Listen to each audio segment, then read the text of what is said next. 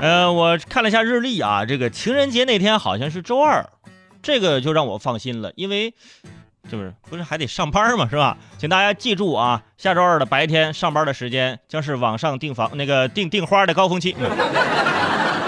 对，大家提前下手啊，要不到时候花不新鲜哈。不过说到这放不放假的问题，现在在这提醒一下广大的听友啊，因为这个全主尾声啊，我每年对这个放假的时间节点很有研究。呃，据我观察发现啊，今年呢，也就是二零一七年呢，这个假期时间呢，好像它有点儿短。这什么意思呢？就是说很多小长假跟这个周末它重叠了。你比如说这清明节放假就在周末啊，放了等于没放，那清明节没有赚到。啊，清明节没赚到，咱看看这劳动节吧。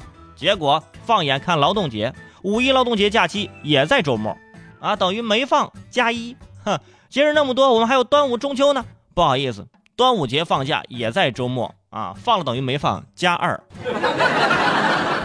绝望了吗？啊，是不是觉得自己亏大发了？不要灰心，不要气馁。啊，今年的十一国庆依旧在周末，哈，万年不变的国庆假期啊，包含着一个周末，并没有什么。哎，让人绝望的是，呃，中秋节也在里面，等于少了一个假，是不是？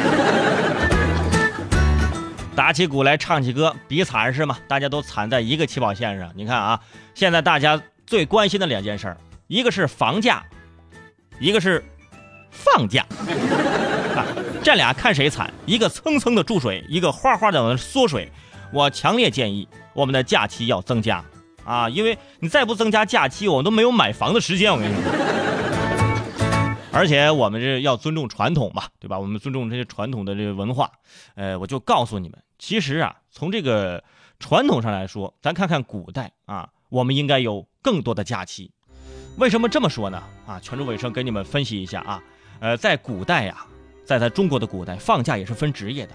你比如说像农民伯伯，春天、秋天忙一点哎，都有假期。我记得我小时候啊，在农村上学那会儿啊，那时候还有放过秋假，就是说这个秋收啊，回家干农活的假期。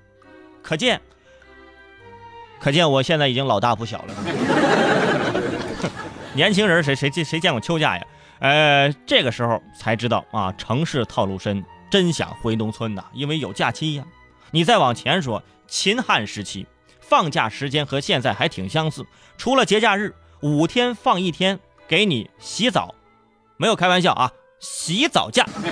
哎，古人挺爱干净，五天洗一回澡，多节约水资源呢啊！问题是就是去河里洗个澡，这也不浪费水。然后隋唐时期啊，十天休息一天。冬至和过年都有一周的假，大概就是七八天的假。呃，每三年都有三十五天的探亲假。哎，这个福利够好。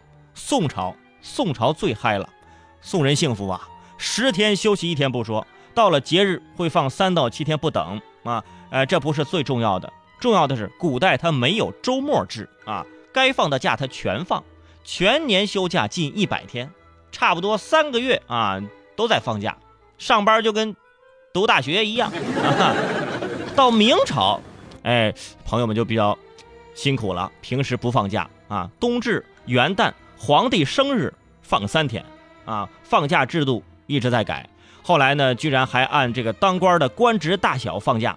哎，可能你是个七品的小小芝麻官，可能就没什么假期啊。每天算下来，大概呃，不是每年算下来啊，大概有三十天到五十天那样的。啊，比宋朝这就差远了啊！清朝跟明朝差不多啊，假期也不多，哎，所以啊，这一对比，觉得咱现在应该也也还不错，不错。可能你还觉得放假有点遗传，看完这古代的放假，是不是觉得自己可能呃看了一个假的节日安排表呢？古人没有手机，没有电脑，没有 WiFi，追不了剧，呃，看不了综艺，听不了我的刷刷朋友圈，是吧？那么多的假期，都用在出门的路上了。啊，在路上花的最长的时间，二零一七年啊，放假时间表已经是无力挽回了。在这圈住尾声也提醒各位啊，就是好好的那个工作啊，先多挣点钱，对吧？有钱了之后呢，才能出去看看，对吧？到时候你带上谁都行啊，你反正你自己带上钱就行。听都听完了，不打赏个一块两块的，你好意思吗？我是主持人齐大圣。如果想收听我更多精彩的节目，可以关注我的微信公众号“男闺蜜大圣”，里面惊喜不断，我在那里等着你哦。